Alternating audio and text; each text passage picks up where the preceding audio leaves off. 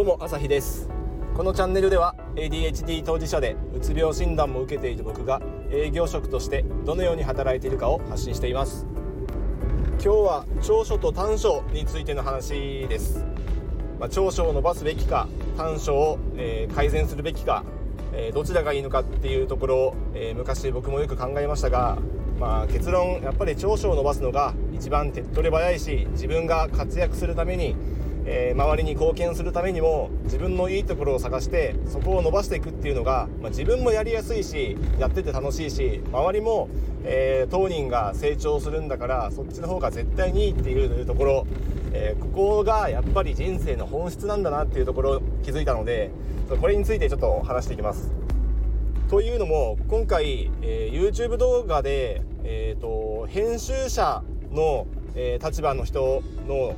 あの話をちょっと聞きましてそこで今回この本質とかなり一致するなっていうところを感じました。で、えー、編集者ってなんかこういろんな原稿を読んだりして、えー、その構成を考えたりその原稿の、えー、書いた人に対してこう何か要望とかをしたりしてこう仕上げていく仕事だっていうふうにまあ僕も認識していましたがなんとなく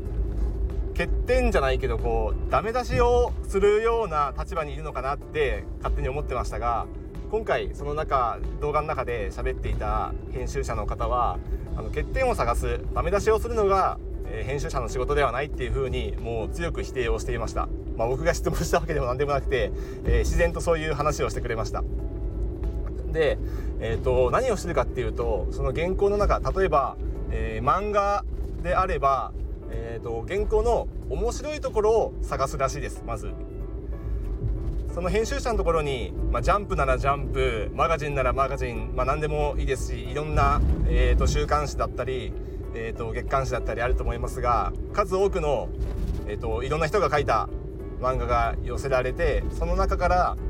えー、面白いものをピックアップして、えー、掲載していくわけですが実際、えー、やっている仕事っていうのは原稿の面白いところを探してそこを、えーと、伝えて要はその著者にフィードバックして作者にフィードバックして、えー、そこが面白いんだと。こういうふうなことを書いてくれっていうような要望をするらしいです。つまり、えー、いいところを探して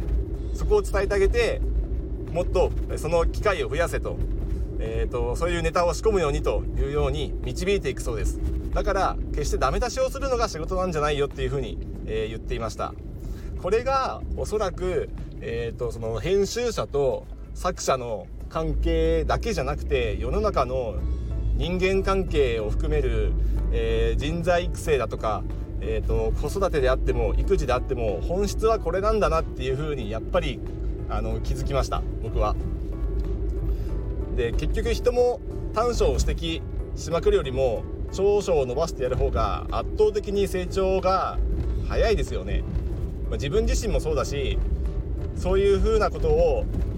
まあ、育児でやっていってももう肌感で分かります。多くの人がここ分かるんじゃないかと思います。なのに、えー、世の中では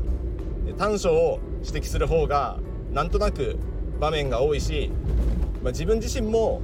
こう後輩だとか部下だとか子供だとかと接していて、まあ、僕はまだ部下いませんけど、えーと見ていてやっぱ目につくところって結構、えーと、良くないところではないかなっていうふうに思ってます。だからいかに